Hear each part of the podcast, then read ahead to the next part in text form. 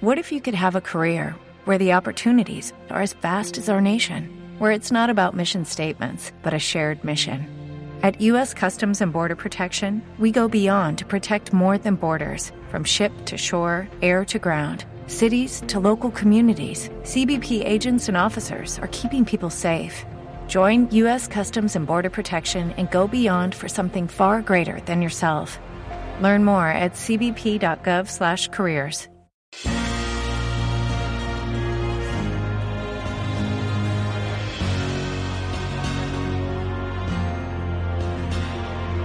Bienvenidos a Coyote, el podcast oficial, el podcast de fuera de serie, el que analizamos uno a uno todos los episodios de la serie de XN protagonizada por Michael Chiklis, el nuevo episodio todos los lunes a las 11 de la noche y sabéis que tenéis el resto de los episodios para poneros al día porque no metáis a escucharnos hasta que no lo hayáis visto el cuarto episodio que vamos a hablar hoy de él, Juan Dou en AXN Now. Como siempre para analizar tengo conmigo a Lorena Gil. Lorena, ¿cómo estamos?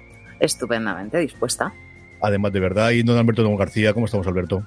¿Qué tal? ¿Cómo estáis? Pues con mucha ganas de hablar de este episodio con vosotros. Vamos a ir, como siempre hacemos, las temas principales, los temas principales, por dónde pensamos que puede ir los solo dos episodios que nos quedan para terminar la temporada. Pero antes, yo, conforme lo estaba viendo, Alberto, eh, cuando y Lorena, cuando eh, al principio se hizo toda la promoción de la serie, evidentemente tenía dos puntos fundamentales. Uno eran esos escenarios y la presencia de Michelle McLaren para compararla con Breaking Bad, y por otro lado, la presencia interpretativa de Michael Chiklis, el que nos comparasen de nuevo con The Seal. Y este yo creo es el episodio en el que más podría haber o a un Walter White en el que todo le va saliendo mal o a, ese Big Mackie en el que poco a poco se va enredando, se va enredando, se va enredando y siempre acaba con un montón de muertos a la espalda. Alberto, ¿a ti te ha recordado esas desventuras, sobre todo en torno a la segunda, cuarta temporada de Breaking Bad en la que primero vamos averiguando que el personaje tiene mucho más de sí y, segundo que constantemente tiene más problemas? Sí, sí, yo creo que además has dado en, la clave que enlazaba mucho a las dos series, que eran dos series muy gravemente morales, eh, precisamente porque constantemente nos ponían a los espectadores contra el, nos echaban no contra el muro de nuestra conciencia. ¿Qué harías tú? ¿Qué, ¿Qué, no harías? Y todo eso tenía que ver con la madeja que decías de personajes que cuando intentaban salir del atolladero que ellos mismos habían creado y que a su vez les había permitido eh, hacer un pacto, en principio eh, mínimo con el mal, resulta que aquello acababa infectándoles la metástasis como metáfora en el caso de eh, Breaking Bad o ese eh, pecado original que al final va a manchar para siempre al Strike Team en, The Shield. Yo creo que algo así tenemos aquí, porque claro, Ben Clemens en este eh, cuarto episodio obviamente quiere salir de la, ¿no? del influjo de todo el cártel y lo que hace es cada vez meterse más, meterse más, hasta incluso ese último plano que la verdad es que está muy bien, ¿no? Que es cuando le ofrece Mazo la mano y nos quedamos viendo qué hará, claro, porque eh, él eh, quiere salir, pero al mismo tiempo sabe que su única forma de salir es seguir ayudándoles. Entonces yo creo que ahí la comparación con las dos series está muy bien traída. Lorena, eh, evidentemente Ben Clemens no es Big Mackey, no sabemos si lo será en el futuro o si será un intento de ello, pero esa parte es que a lo tonto, lo tonto y sin haber hecho nada, Mackey se acabó unos cuartos los, los primeros episodios, pero llevamos cuatro episodios y este lleva de verdad siete, los he contado, siete muertos directo o indirectamente a sus espaldas. Fundamentalmente indirectamente. Creo que es la gran diferencia que a lo mejor puedo marcar. Yo con Breaking Bad no puedo hacer una, una analogía, exceptuando en los coloridos, porque he visto a lo mejor un par de capítulos solamente, ¿sabes? entonces no puedo cogerle. Sí que en, los primeros capítulos ya sabía este hombre dónde se va a meter y a ver cómo puede salir después. Vale, ahí podemos coger esa analogía Breaking Bad. Con decir, no. Me niego, lo siento, CJ Navas, lo siento, Alberto Naú. No, porque los muertos a las espaldas de Big Mackey eran directos, indirectos, al punto, medio hechos. Vamos a ver si los rajamos por aquí, por allá, le pongo una bomba, le tiro. No, no es el caso. Yo lo veo mucho más indefenso a este Ben Clemens de lo que podemos ver a Big Mackey, independientemente de que tenga una placa o no. O sea, Big Mackey sin placa daba miedo. Big Mackey con placa ah, ya daba terror. Ben Clemens con o sin placa no me da ese miedo. Entonces no puedo compararla mm. con The Creo que Coyote tiene su propio nombre aquí. Vamos con el episodio ya y como suele ser marca de la casa, como ya nos ha acostumbrado los cuatro episodios anteriores, empezamos con un flashback. Un flashback que nos traslada a Los Ángeles, nos traslada al barrio de, de Boyle Heights que tiene otro nombre original que me encanta, que es Paredón Blanco. Así es como se llamaba ah, este barrio a las afueras de Los Ángeles, en el sudeste. ¿Veis cómo uno se prepara los programas y al final sí, sí, me cosas curiosas? Pues Paredón Blanco o Broil Heights es un suburbio de Los Ángeles de eh, población mayoritariamente latina y aquí volvemos a ver esas cosas que hemos visto ya en un episodio previamente, Alberto, que es eh, contarnos eh, ese pecado original, precisamente que hablas tú previamente, ese momento en el que las cosas se empezaron a torcer, en este caso para uno de los sicarios. Para mm. uno de los que hasta ahora, yo creo que no lo han llegado a decir en ningún momento en la serie, sí lo sabemos por IMD que el nombre del, personaje es Sultán y que para mí es uno de mis personajes favoritos ya de Coyote. Ya lo era antes, pero desde luego en este cuarto episodio es uno de mis personajes favoritos. Sí, ha, crecido muchísimo y ojo, no, no, solo de él, sino que los dos, los dos chavales que salen con él en ese flashback son los que luego vienen mm. a medio episodio. Bueno, creo yo, vamos, todo, todo apunta a que son ellos mismos, uno así más gordito, otro eh, más skinny. Y la verdad es que es, eh, bueno, en este caso más que un pecado, es una especie de pérdida de la inocencia, ¿no? Estos tipos, pues que más o menos pueden tener las barrabasadas que hace todo adolescente y que en ese momento es una especie de baño de sangre que les hace, pues, luego ser los brutos que, bueno, es que, en, digo, en, el presente los dos amigos son bastante sádicos. O sea, la, la, jugada que hacen para parar el, el, ¿no? la furgoneta con, con es, realmente... Y fijaos que yo, eh, por lo que decíamos antes, ¿no? Eh, parece que Ben Clemens, que claro, va, acumulando eh, sangre a su alrededor, y yo pensaba que aquello no iba a ocurrir, pero claro, luego cuando, cuando ves que tuerce con el coche, los para y empieza como a quejarse, digo, ostras, pero bueno, yo creo que es, es un, aparte de no, ya una marca de estilo que yo creo que ya los dos episodios que quedan tendrán que mantenerla casi por, por coherencia estructural. Me parece que está muy bien porque es lo que hablamos el otro día, ¿no? La serie tiene potencial para ir creciendo en personajes secundarios y yo desde luego no me esperaba que este sultán fuera uno de los que, de los que fuera a crecer y con ese pasado te da yo creo que alguna pista de que es un tipo que en algún momento puede tener cierta conciencia. Sí, yo creo que vemos la diferencia y luego hablaremos sobre todo de Dante y de lo que hay. Este es alguien que, por circunstancias de la vida, por lo que vemos en ese anticipo del episodio, Lorena sabe cuál es su trabajo. Él iba para estudiar, no le dejaron y a partir de ahora ha decidido que si era buen estudiante, pues ahora su trabajo va a hacerlo muy bien, aunque su trabajo sea coger la pala y empezar a acabar cuerpos o a mandar misiones, Lorena. A mí mm, creo que es de las, de las escenas de este capítulo, seré llamadme macabra pero de las escenas de este capítulo es la que más me gustó, es el momento en el que él va con el cuerpo al hombro y la música es súper alegre de fondo. Entonces era como todos los mariachis ahí súper fenomenal y el otro ahí con el cuerpo como diciendo, ah, vamos a enterrarlo. Un día de trabajo. exactamente, un día de trabajo. Mm, sí que la referencia a, mm, gente de, las zonas más desfavorecidas que puedan elegir el camino del bien o el camino del mal. Este era un chaval que era estudioso, que iba a elegir, lo tenía muy claro, que no quería entrar en esta, en esta dinámica, pero la vida. O sea, la vida es como, me han abierto los ojos así, ¿qué quieres? Al final que vaya por este camino. Y en vez de hacer una retirada, dijo, pues una avanzada en este sentido. Entonces, es que ahí están las decisiones de la gente. Es, me meto en esto hasta el final y drogas, lo que sea, lo que vayas a, llegar a hacer, o al final me retiro otra vez, aunque me hayan pegado, aunque me hayan arrestado, aunque tal, pero vuelvo a retomar los estudios. Él no vio la salida en ese momento, niño muy jovencito, y ahora pues se ve con esos mariachis de fondo y ese cadáver al hombro a mí me pareció de la grandeza más grande de ese capítulo ese momento, porque es que la música, el ver al ex marido de, porque ya es ex, porque ya ha muerto, el, difuntito, al pobre difuntito allí totalmente tirado, que digo, oye, es que va, a ver si va a hacer un, momento resucitar, no sé cómo, pero a ver si todo esto es como cuando lo ves en Semana Santa y dices, a ver si Jesucristo no se muere o el Titanic no se hunde, ¿no? Pues lo mismo, uy, a ver si, y de repente es como, eh, vamos, que te entierro. ahí, por cierto, Sí, a raíz de lo que dice Lorena, en este hay varias, varios momentos de música, además yo creo que casi todos son en este eh, melodías hispanas, que algunas conocidas, digamos, por nosotros, ¿no? Como versiones mexicanas de películas, de canciones que conocemos aquí, que le dan ese punto en muchas ocasiones eh, irónico disparatado, al episodio, ¿verdad? Disparatado. Disparatado, sí, sí, sí. Sí, sí, me pareció, digo, de todo el capítulo, o sea, yo me quedo con esa escena por si me lo preguntas al final, CJ Navas. Te lo preguntaré y así lo vuelves a recordar y ya está, no pasa absolutamente nada. A mí es una escena que, que me pone de, mala leche, lo comenté, no tanto como me puso el principio del segundo episodio con la historia de María Elena y del, y del padre, pero nuevamente aquí de esa parte de injusticia, de cómo algo en lo que, hombre, que era una panda de gamberros, que sí, que posiblemente sobre todo los dos amigachos tenían pinta de ser ya delincuentes en potencia, pero que no se merecía que lo cogiesen dos policías y lo dejasen ahí a que les pegasen patadas, porque se ven que lo iban, bueno, a pegarse patadas o que lo matasen, porque tampoco sabían exactamente lo que, lo que iba a ocurrir.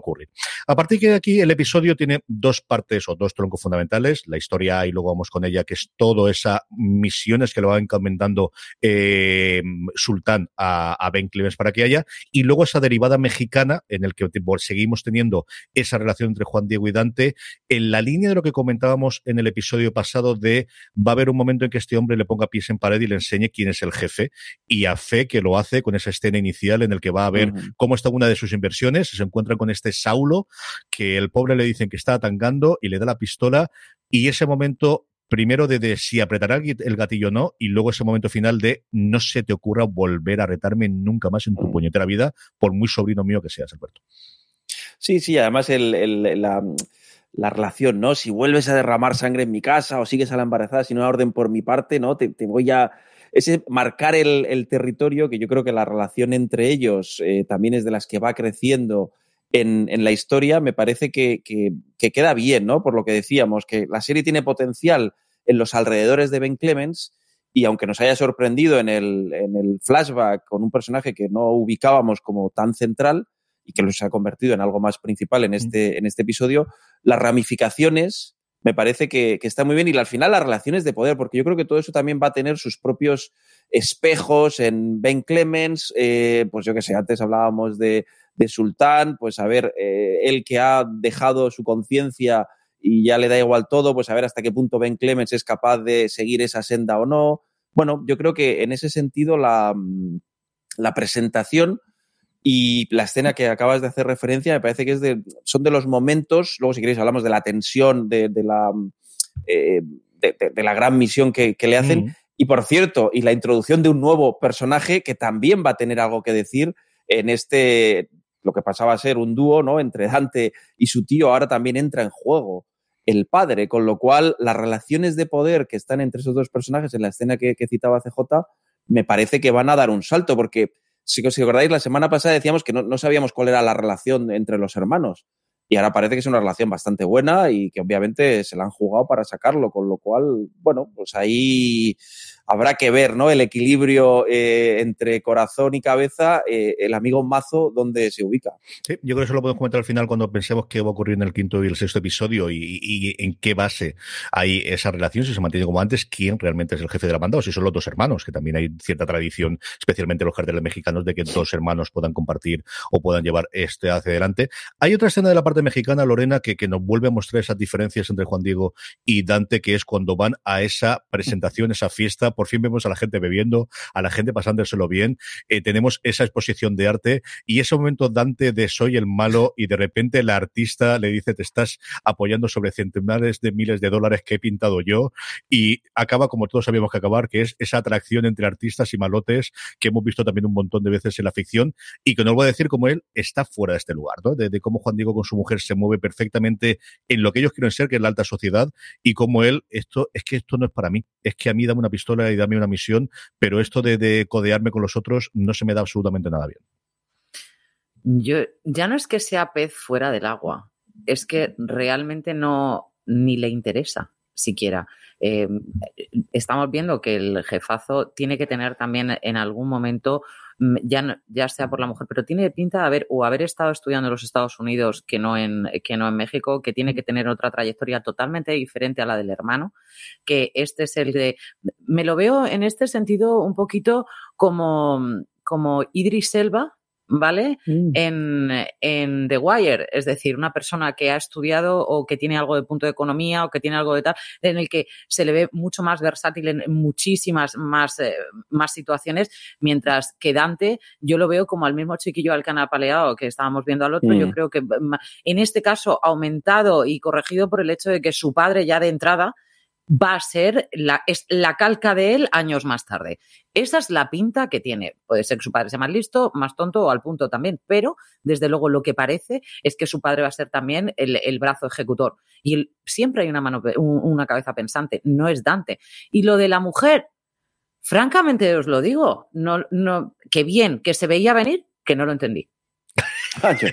Yo, dices la, artista, lo del artista. La artista me parece una descerebrada de muchísimo cuidado. O sea, se apoya encima de la obra esta, te dice que esta obra no es nada, que no sé qué, no sé cuánto. Bueno, pues ya que me has dicho que todo lo que yo hago, que por cierto, tenía razón Dante, podrá ser más culto o menos culto, pero la obra de arte era un churro. Y encima coge y le dice, esto es horrible. Y dice la otra, pues vamos al cuarto de atrás, que te vas a enterar.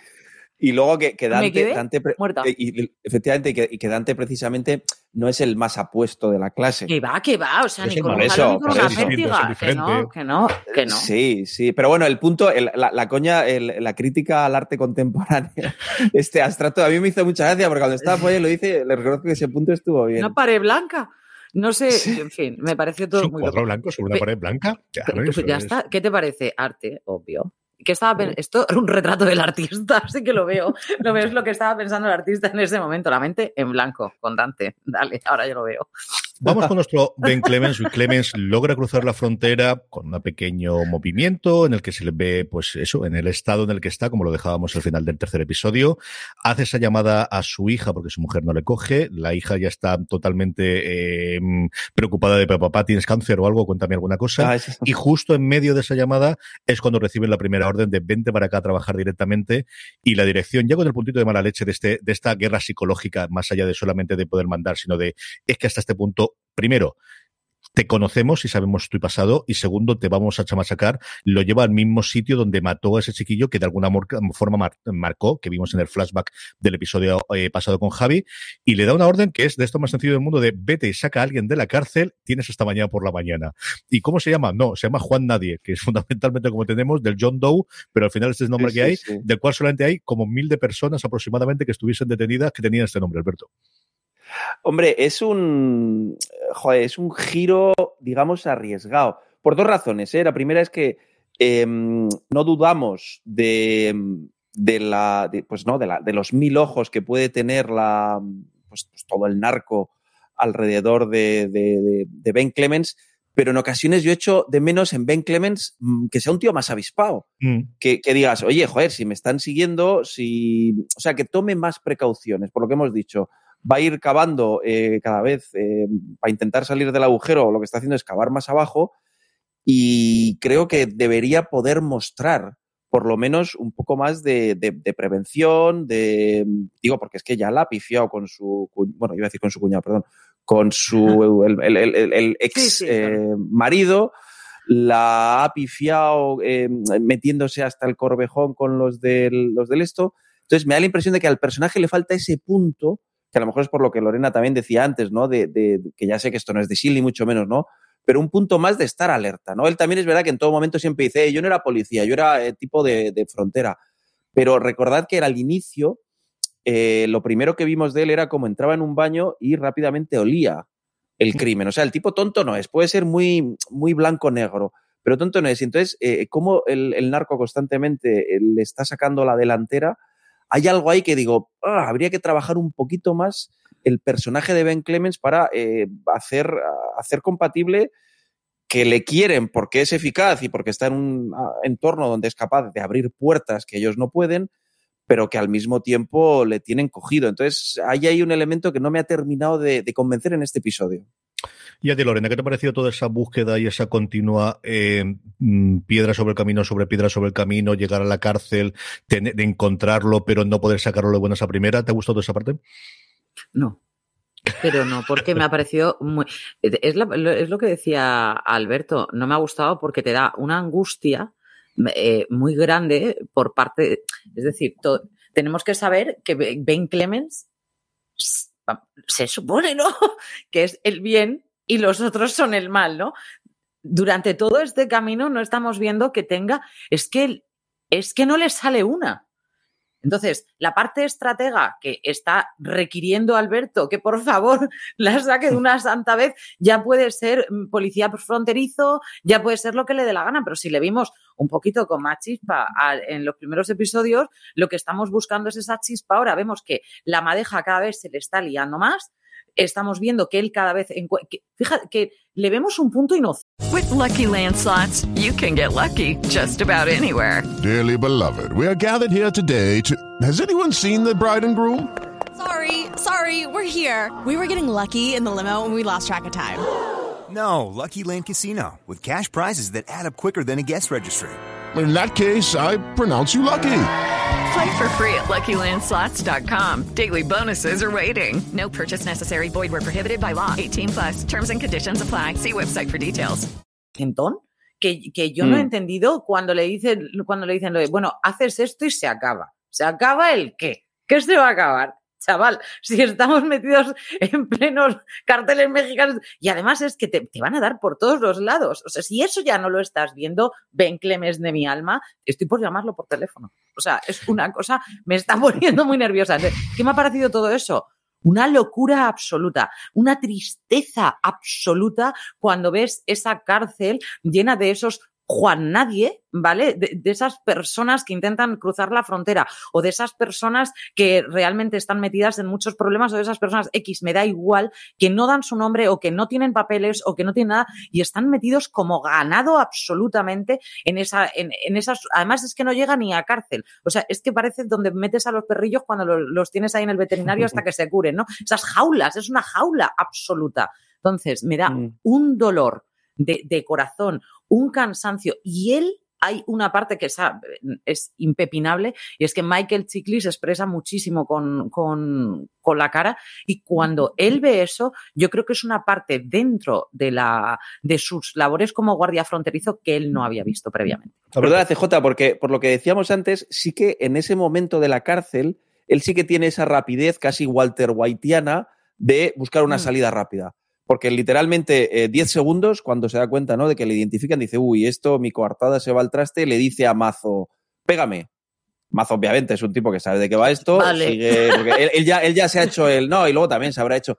Entonces, por eso te digo, Ben Clemens, no. Eh, en algunos momentos hemos visto ese punto de brillantez, de ante la presión, ser capaz de buscar un plan B, de salir, de escapar, ¿no? También lo vimos, ¿no? En, el desierto, que de repente tenía un par de ideas y dices, jolín, voy a coger, ¿no? Lo que, lo que he aprendido de, de a los que he estado buscando o lo que pasa en la, en la cárcel que citaba Lorena, y luego no termina de redondearse ese, esa capacidad estratégica, ¿no? De bajo presión, a veces puede ser muy brillante y a veces eh, como muy patoso. Entonces ahí habría que ubicar mejor al personaje. Yo creo que no ha tenido oportunidad de ser estratega todavía. Es decir, es que lleva reaccionando desde hace días, cansado, habiéndome matado a una persona delante. Es decir, porque cuando tiene que reaccionar al final lo consigue. Es decir, con todas las penurias, con todos los problemas, pegándose con todos, sabiendo que además tiene a Marilena en su casa, que eso nos lo hemos saltado por esta parte y toda la relación con el compañero, sabiendo que está traicionando a todo el mundo, que ha matado por su mm. culpa al marido, que está traicionando a la única persona que confía en él, que es su compañero, al que le roba la tarjeta sin decirle absolutamente nada, en vez de pedirle que le ayude. Eh, con la chiquilla la que ha salvado, y él no sabe que Juan Diego ha dicho mm. no, la, no la toques, la tiene dentro de su casa, teniendo a su hija, es decir, tiene todo eso en la cabeza sin haber dormido no sabe de hace cuánto y aún así es capaz de reaccionar.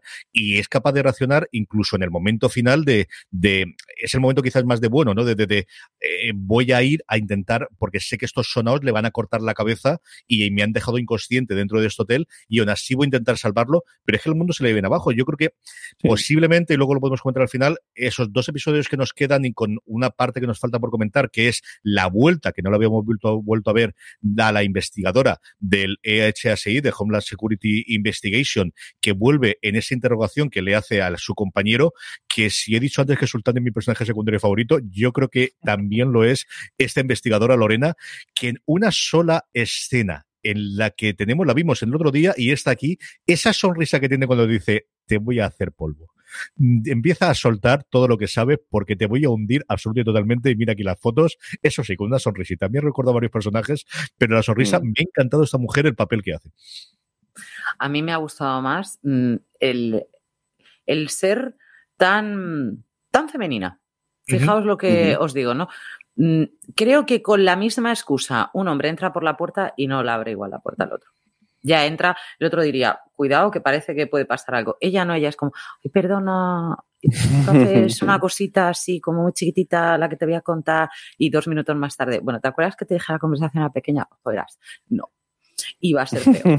Entonces, me parece que es mm, esa, esa parte femenina en la que ella explota para que, para que el otro realmente entre directamente al hueco donde ella quiere, ¿no? Entonces, a mí me parece un personaje que, que está muy bien traído, pero sigo pensando que el otro personaje también me gusta más. ¿eh? Yo estoy contigo en eso, CJ. A mí me ha recordado en por parte de Colombo y parte de Lorena, yo creo que también a Cara Sedgwick en The Closer, cuando se ponía en este plan Ah. para hacer interrogaciones.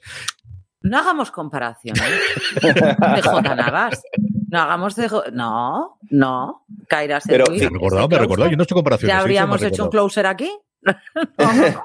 Se habría terminado. Fijaos que, que ese personaje, si yo no recuerdo mal, solo ha salido en, en dos escenas, ¿no? Sí, Solo dos. Sí, sí. ¿O no? La- al final del segundo Y- episodio y Por este. eso, y este, y sin embargo es un personaje muy bien dibujado. Por lo que decís, ¿no? Por lo que ha traído Lorena, que está muy bien, ¿no? Trae esa, esa cosa, ¿no? Casi ami- amistosa, eh, una hermana que quiere ver cómo va esto. Y el cambio, ¿no? El giro, la sonrisa. El otro día también la vimos, ¿no? Que era la inteligente que levantaba y además como sin demasiados escrúpulos.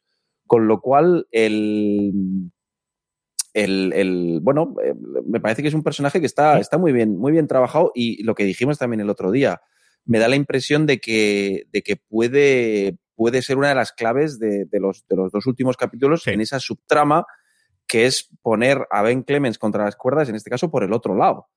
Que al final eso también es muy, muy de, bueno, no vamos a hacer más, más esto por Lorena, pero No, yo creo que cierra muchísimo esa parte y a ver cómo evolucionan los dos últimos episodios de, de mm, que podemos comentar. Nos queda solamente el final. Alberto, tú lo has introducido antes cuando hablabas de esa escena final con Mazo, que conocemos el nombre del hermano de Juan Diego, el, el que parece que hay. Y antes hemos tenido ese momento de la decapitación, que yo creo que es el momento en el cual ya se le viene totalmente el mundo a los pies a Ben Clemens, de no puedo hacer absolutamente nada, haga lo que haga salga mal y tengo otros dos muertos más a mis espaldas. Yo, yo creo, eh, por eso digo, antes yo había hecho una reflexión, pero con la que tú has hecho, la verdad es que me parece que está muy bien. Quizás estamos, eh, hoy hemos sido un pelín más, más severos, ¿no? Con la delineación del personaje, pero a lo mejor hay esa parte humana de es un tipo que se ve superado. Que no es mal policía, que es un tío que tiene su. ¿no? que está espabilado, pero que está de repente en un entorno, recordemos, ¿no? Era un tipo blanco y negro, y aquí hay tanto gris que se marea.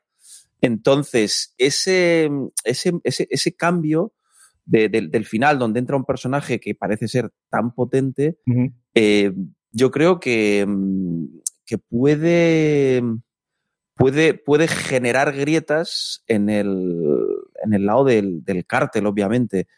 Y yo no sé si eso puede, puede provocar una especie de eh, reconfiguración de las alianzas con Ben Clemens, porque claro, él en algún momento tendrá que decidir si la cosa va mal, a qué caballo apuesta para salir de esto ha puesto al hermano listo político, eh, ha puesto a este al que he salvado, que parece que además me debe algo. Bueno, yo creo que se, se abren ahí un- un- unas cuantas líneas de guion interesantísimas que si además tenemos en cuenta que por el otro lado también le están empujando, pues eh, yo creo que Ben Clemens va, a seguir un poco sonado en- en los dos capítulos que quedan. ¿Qué esperas tú de los siguientes episodios, Lorena? ¿Crees que, como dice Alberto, va a abrirse esa grieta de alguna forma de lo que hasta ahora ha sido un enemigo monolítico y con el que no puede hacer nada Ben Clemens como era el, el cartel? ¿O que esa llegada del hermano va a cambiar mucho el status quo y ahí por fin él va a ver una, un hueco? ¿O será a través de esta investigadora que hemos comentado vendrá el hueco? Porque hueco parece que tiene que haber para que él empiece de alguna forma, si no la venganza, sí a eh, tratar de volver a tener las riendas de su vida, ¿no? No creo que vaya a ir por justo por ninguno de los dos sitios. que has dicho. Me vas a permitir, o sea, creo que que el hermano venga es peor que el otro. O sea, yo le- me da la sensación de que es mucho más impulsivo, mucho más agresivo de lo que es eh, Juan Pablo, ¿no? O sea, yo con los nombres soy muy mala, ¿eh? Aviso. Yo creo que Juan Diego, Que- siempre digo Juan Diego, Juan igual Diego, Juan Pablo. ¿eh? Juan No. Pablo, No Juan sé Diego, Juan tengo. Pablo. Bueno, que el, el guaperas con estilo. Mucho más. O sea, creo que el otro es mucho más bestia. Entonces, hay una de las cosas que, que se, dije- se dicen en el capítulo, que es eh, esa escena en la que vemos a... te digo que no estoy muy bien yo con los nombres. El, el que mata sin piedad. al que le han quitado la niña, a Dante, Sí, que me sale hoy. Ese, ese momento de la escena en la que le ponen una pistola y le dicen, mata a este que no, que parece que nos ha hecho algo. ¿No tienes narices para matarlo? Ese es- pero puedes, no puedes matar a esta persona porque crees que es inocente y el otro que es inocente. Ojo, ahí, eso creo que es la clave de él. El otro que era inocente lo matas en mi casa, el otro que era inocente. Es decir, hay una conciencia también detrás de esa persona, una educación detrás de esa persona. Creo que su hermano no tiene absolutamente nada de eso. Creo que con el que se va a liar, en este caso, Clemens, va a ser con el niño pegado que después entierra cadáveres tranquilamente. Creo que la alianza va a ir ahí, porque ese momento en el que le dice, pégame, otro confía hasta primeras. Pégame, te pego, pero ya no por pegarte, sino porque creo que me vas a sacar de aquí. Mm. Vamos a hacer Mm. esto. Vale. Espero que te salga. Además dice, espero que te salga. Pero va viendo como una confianza entre ellos dos durante todo Mm. ese camino que yo no lo he visto con ninguno de los otros personajes malos, en este caso, ¿vale? Con ninguno de los otros personajes durante todo el proceso de Ben Clemens. Entonces yo creo que la alianza y esa inocencia partida de ese niño saldrá a lo mejor por algún lado o Ben Clemens te la sacará. Creo que el aliado va a ser ese. Sí, y si pues no, puede- puede ser guionistas, buena esa. Sería un Sí, giro sí, sí. estupendo. Y yo ahí la lanzo. Alberto, ¿por dónde ves tú el futuro de en los dos episodios? Que nos quedan solamente dos episodios y algún cierre se tendrá que dar al menos a toda esta trama que hemos tenido durante los cuatro anteriores. Jo, pues es, es, es complicado, ¿eh? Porque. mm, eh, no sabría decirte también, eh, digo, su- supongo que, que- que sabemos todos, ¿no? Que inicialmente iban a rodar 10, tuvieron que parar por la, por la pandemia, con lo cual eh, tampoco me parecería descabellado que un arco eh, narrativo inicialmente pensado con un mayor recorrido se, hubiera quedado, pues eso, ¿no? Abortado en el, en el capítulo 6. Con lo cual, eh, yo me gustaría ver eh, a Ben Clemens eh, sacando un poco más de, de éxito De en sus, en sus, en sus, digamos, en, en sus formas de salir de ahí. Y posiblemente, eh, si tuviera que elegir entre los cuatro que ahora mismo pueden ser eh, ¿no? Las, los, los amigos, enemigos eh, en el cártel, también iría ¿no? por, por el que decía Lorena. Porque durante este capítulo se han conocido también más. Eh, no sé si recordáis, hay una escena que, que, por cierto, tiene, luego sé que vas a preguntar, CJ, tiene el mejor plano que he visto eh, para mí en, en, toda la serie. El momento en el que llevan el, el coche eh, ¿no? a, a, la especie como de lago ese uh -huh. y lo y lo hunden, ahí tiene una conversación como muy, muy íntima entre ellos, ¿no? Os quiero, te quiero perder de vista, ya lo harás cuando, bueno, ha habido esa especie de, acercamiento entre ellos que si la serie en dos capítulos va a tener que romper el cártel, me da la impresión de que ese personaje va a tener mucho que decir y que por eso no es casualidad que lo hayan, digamos, eh, redondeado, amplificado en, en este episodio. ¿Esa es tu escena favorita entonces del episodio, Alberto? En concreto, en concreto, más que una escena, yo diría que es un plano. Justo cuando el coche eh, lo, lo, lanzan, ¿no? No, sé si es un lago o qué será, el coche va cayendo, va cayendo, y entonces lo que vemos es un contraplano, y es, precioso. Si, si los espectadores pueden en algún momento volver a verlo, me parece un plano brutal. Que eh, lo que vemos es un traveling aéreo que nos, nos presenta la toma del coche metiéndose en el agua mientras la cámara se acerca casi a ras de, del agua me ha parecido un, un, momento, además, como casi intrascendente, pero de una planificación complicada, porque claro, tienes que tener ahí a, pues, el movimiento de grúa, que probablemente haya sido con un dron, hacerlo coincidir con el momento en el que el coche está cayendo, y no es un, no, no, no es un momento especialmente enfático. Con lo cual me ha parecido un, un, un momento realmente cinematográficamente fantástico. Tú te me has adelantado antes, Lorena, ¿quieres recordar ese momento que te gustaba o, o algún otro o alguna escena o alguna frase que te haya gustado especialmente del episodio? No, yo creo que me sigo quedando con, con, eso, pero fundamentalmente porque le veo una chispa, me, le veo un contrapunto estupendo. Yo solamente por recordar que, de que Ben Clemens mmm, tiene una humanidad tan grande, el momento de la decapitación, es mm. otro contrapunto que yo veo brutal, porque vemos ese cable que ya lo están colocando para directamente cortar la cabeza a los, a los dos conductores que llevan detrás al, al padre de Dante. Y mm, él corriendo con una camioneta que ya ha empezado a robar, o sea, ya Ben Clemens empieza a robar para intentar salvar, que me parece correcto, venga, vale, pero mm, es la mirada de Ben Clemens de terror, de horror, ante dos compañeros, al fin y al cabo, dentro de, la- de las fuerzas, ¿no? Dos compañeros que eh, acaban de ser decapitados y dos zumbaos de la vida gritando y diciendo "¡Eh! ¡Los hemos decapitado! ¡Eh! Lo esperaba, ¡buah! Está estupendo. Es el contrapunto de la locura, independientemente de seas bueno o malo, o sea, ¿hasta qué punto tienes que haber visto cosas para que una decapitación te parezca súper divertida? Y diciendo, además lo he clavado, o sea, he puesto el cable tan bien que les he dado a los dos billar y además todas las bolas dentro. Y dices, esto es de locos y el otro, las manos en la cabeza, llorando a lágrima viva como aquel que dice, y estos dos, ¡buah! Carambola y ocho patos. Y claro, yo me he quedado, o sea, por eso digo, son dos escenas, las dos escenas en las que les encuentro tantísimo contrapunto al bien y al mal, que, que me parecen genialérrimas. Tanto el otro llevando el cadáver con una música súper alegre, porque esto es su día a día, como los dos decapitando ahí, fenomenal, con, también con música si hace falta, y el otro ahí llorando y estos ahí como diciendo, Dios, qué bien, y a la primera, somos unos cracks o qué. O sea, ni que fuera un videojuego. O sea, que, le- que les habéis cortado la cabeza de verdad y ellos están tranquilos. Son Sí, dos escenas que te dan un contrapunto, ¡buah! Maravilloso. Y- Igual que en el episodio anterior hablábamos de esa conducción con la que acababa el episodio con esa canción de fondo de, de Ben Clemens y Chris volvía a mostrar, pues eso, el pedazo de actor que es aquí, es esa cara que tiene de después de todo lo que he hecho, después de todo como he salido corriendo, he rodado la furgoneta y al final es que lo han degollado por mi culpa. O sea, es que los han decapitado por mi culpa. Y la escena de montaje de la decapitación. O sea, de todo el esta Mm. me recuerdo muchísimo el episodio del tren de Breaking Bad, de todo el proceso Sí, que había sí, previo, de todo el rollo, mucho más simplificado, mucho más cortito aquí, pero me recordó muchísimo ese montaje, o también de películas de atracos y de y de, de heist, ¿no? En general, en el que vemos sí, todo el proceso de ahí y, y que no sabemos cómo, cómo ocurrir. Y luego la escena final. O sea, nuevamente yo creo que la Ah. escena final de la mano de Hola, soy Mazo. Y tan, cliffhanger, y leche. No, el siguiente episodio. ¿Dónde Sí, está? sí, sí. ¿Dónde está? ¿Dónde está que lo podemos ver ya? Oye, solo, solo una cosita ya que estamos hablando, ¿no? De lo mal que le salen las cosas. ¿Creéis que Garrett Cox, que es el, el, el, el amigo, Mm. bueno, el, el- el de la, ¿no? El, el- el- el- el El compañero. El novio de la hija. el novio de la hija y compañero de él, ¿creéis que va a salir vivo de esta o no? Hablando de los dos próximos capítulos. Yo Sí. creo Yo que, yo creo que no, ¿eh? sí, y yo creo que el compañero no. Yo creo Vale, que, pues yo creo que Ahí, ahí hay una apuesta, yo también. Yo creo ¿Y tú, que él, saldrá, creo que aquí la gente se salva el culo.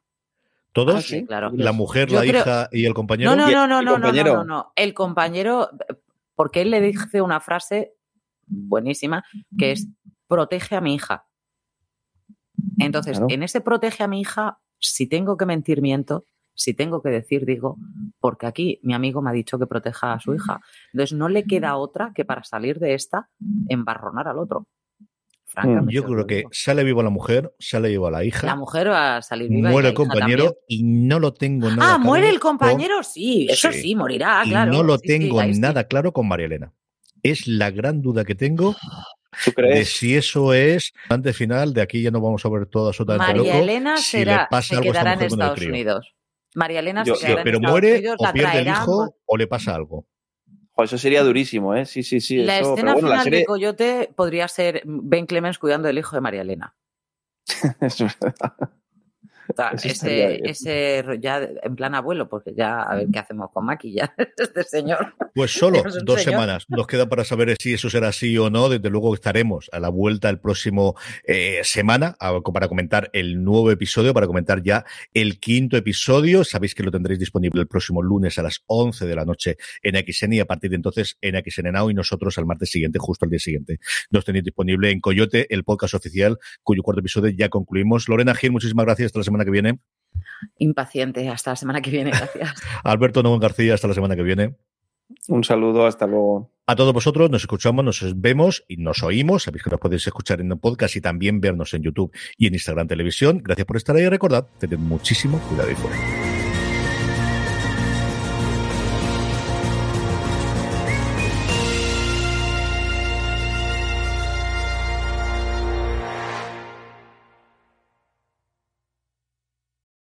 Lucky Lucky Land Casino asking people what's the weirdest place you've gotten lucky? Lucky? In line at the deli, I guess? Aha, in my dentist's office. More than once, actually. Do I have to say? Yes, you do. In the car before my kids' PTA meeting. Really? Yes. Excuse me, what's the weirdest place you've gotten lucky? I never win and tell. Well, there you have it. You can get lucky anywhere playing at LuckyLandSlots.com. Play for free right now. Are you feeling lucky? No purchase necessary. Void where prohibited by law. 18 plus. Terms and conditions apply. See website for details. It is Ryan here, and I have a question for you. What do you do when you win? Like, are you a fist pumper?